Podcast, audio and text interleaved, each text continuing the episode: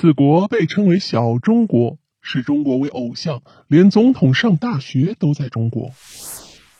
谈及非洲的历史，简直就是一部被西方欺负的殖民史。但有一个国家很是不同，除了二战中被意大利占领五年外，在历史上的殖民主义浪潮中竟能独善其身。它就是非洲唯一保持独立的国家。这个国家就是具有三千年历史的非洲古国埃塞俄比亚。埃塞俄比亚也很穷，但它不同于非洲其他国家的是，有自己的文字和文明，还用手中的枪炮打走了意大利，这让他们傲视整个非洲。在他们看来，世界上美国第一，埃塞俄比亚第二。直到跟随美国到朝鲜，跟中国打了一架后。埃塞俄比亚豁然开朗，重新调整了世界观。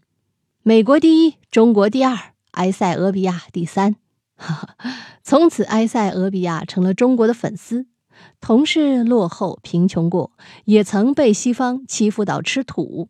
中国能够变得强大起来，埃塞俄比亚也能做到。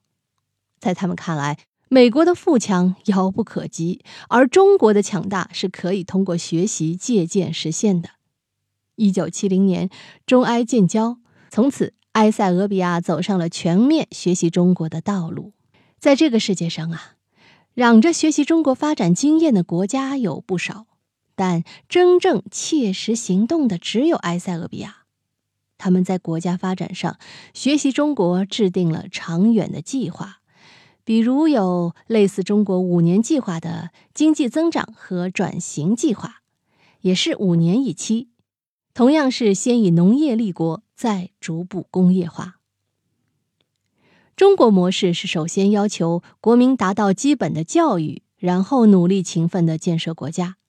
埃塞俄比亚对此认同，在全国实行了十年义务教育。中国曾走过的政府招商引资、搞基建、拉动经济等一系列的模式，在埃塞俄比亚都能找到一一对应。中国出现过的对外开放、经济开发区、复兴大坝等等，如今在埃塞俄比亚正一幕幕上演。很多去过那的中国人都觉得，哎，这个国家很像三十年前的中国嘛。近年来，埃塞俄比亚甚至将中国还写入了中学课本，其中有一课这样讲述：中国在近代也曾贫穷落后，他们通过勤奋努力创造了奇迹。中国能，我们埃塞俄比亚也能。这篇课文对他们的年轻人震动很大，很多都希望来中国学习。不仅如此，埃塞俄比亚还派各级的官员来中国学习和借鉴经验。其中，现任总统穆拉图大学就是在中国读的。一九七六年，穆拉图被公派到北京语言学院学习中文。一九七七年进入北京大学哲学系读本科，这一读就是十多年呐。一九九一年拿到北大国政系博士学位。二零一三年，穆拉图回国当选为埃塞俄比亚总统。穆拉图可以说一口流利的京腔，对中国充满了感情。